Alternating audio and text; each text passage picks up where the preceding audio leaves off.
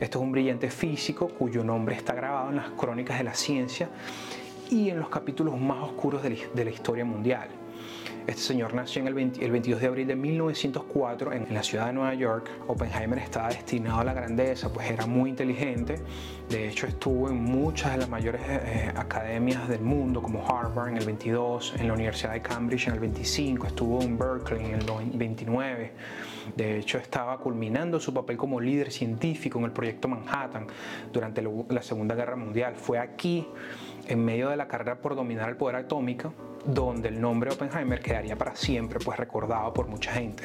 Tras los elogios científicos y los triunfos durante la Segunda Guerra Mundial, la historia de Oppenheimer está repleta de complejidad y dilemas morales, no podemos negarlo. Para el momento que fue detonada las bombas de Hiroshima y Nagasaki, se encontraba lidiando con, con el peso en su creación, de su creación. Sus palabras inquietantes tomadas de la antigua escritura hindú Bhagavad Gita famosa, la famosa frase de ahora me he convertido en la muerte del destructor de mundos. I remembered the line from the Hindu scripture, the Bhagavad Gita, and says, Now I am become death, the destroyer of worlds. Es, es recordada, es recordada con recelo. Las primeras y únicas bombas atómicas detonadas en la Tierra contra civiles cobraron alrededor de 200.000 vidas en las ciudades de Hiroshima y Nagasaki. Las explosiones en Japón supusieron un primer paso para la resolución del conflicto de la Segunda Guerra Mundial en el Pacífico y en la configuración de un mundo moderno. Antes de la detonación de Hiroshima y Nagasaki, el equipo de, del proyecto Manhattan trabajó por seis años hasta conseguir la explosión letal nunca antes vista por la humanidad. Entre esos miembros del equipo estaba Oppenheimer, estuvo Richard Feynman, estuvo Maria Mayer, Niels Bohr, estuvo Hans Bethe y Enrico Fermi, Albert Einstein y John von Neumann. El 16 de julio del 45 tuvo, tuvo lugar la primera prueba exitosa de la bomba. Este famoso nombre es llamado Trinity. Tres semanas después ya el país estaba fabricando Little Boy y Fat Boys, que son las que finalmente cayeron en las ciudades japonesas.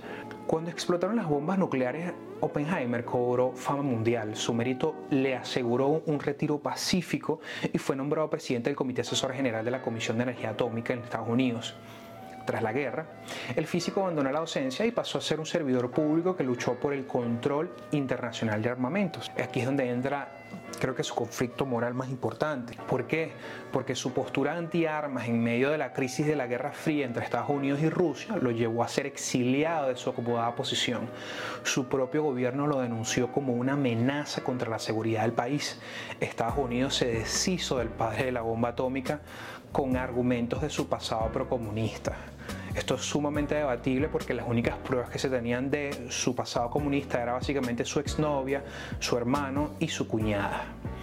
El proyecto Manhattan contó con un presupuesto de 2 mil millones de dólares por los que se construirían infraestructuras y se desarrollaría el resto del proyecto, ¿cierto?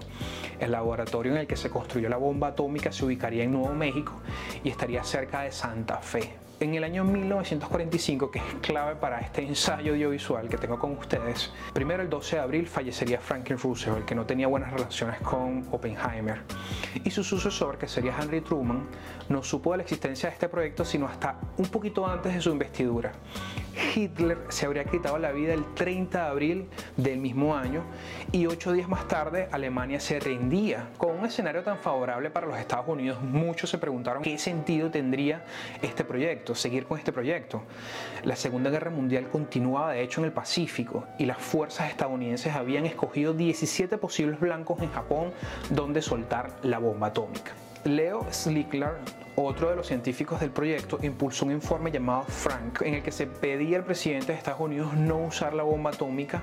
La petición de hecho nunca funcionó. El 6 de agosto efectivamente el bombardeo de Nola Gay, que estamos hablando del bombardeo, el avión lanzó en Hiroshima la primera bomba. La operación saldó 70.000 muertos y casi el doble de personas fallecerían más tarde a causa de la radiación. Muy importante. ¿Por qué luego de la muerte de Hitler en el 45 todavía Estados Unidos estaba en la guerra con Japón? Es una buena pregunta. La muerte de Hitler ocurrió en 30 de abril de 1945, pero la rendición oficial de Alemania no ocurrió hasta el 8 de mayo de 1945. conocido de hecho como el Día de la Victoria en Europa. Sin embargo, la guerra aún continuaba en otras partes del mundo. La rendición incondicional de Japón tuvo lugar el 2 de septiembre de 1945 después de los bombardeos atómicos en las ciudades de Hiroshima y Nagasaki. La guerra con Japón se prolongó debido a varios factores, esto es muy importante saberlo. Primero, Japón había demostrado una feroz determinación para continuar la lucha y su gobierno no mostraba signos de rendirse ante los bombardeos atómicos. Segundo, además de que las negociaciones y la rendición de Japón fueron complicadas, Estados Unidos estaba exigiendo una rendición incondicional, mientras que Japón buscaba mantener ciertas condiciones. Solo fue después de los bombardeos atómicos y la entrada de la Unión Soviética en la guerra contra Japón que el emperador japonés Hiroshito aceptó finalmente la rendición total. Además de eso, también tenemos que después de la rendición se necesitó tiempo para reorganizar y reconstruir Japón bajo la ocupación aliada, lo que llevó a una presencia militar prolongada en el país. Es por eso que entre estos y otros motivos Estados Unidos no vio la posibilidad de mediar el conflicto sin lanzar las dos bombas, más sin embargo esto no justifica y no justificará nunca las muertes asociadas a este suceso, pero esto es muy importante saberlo porque mucha gente se, mucha gente se preguntaba por qué razón Estados Unidos no pudo sencillamente no utilizar las bombas.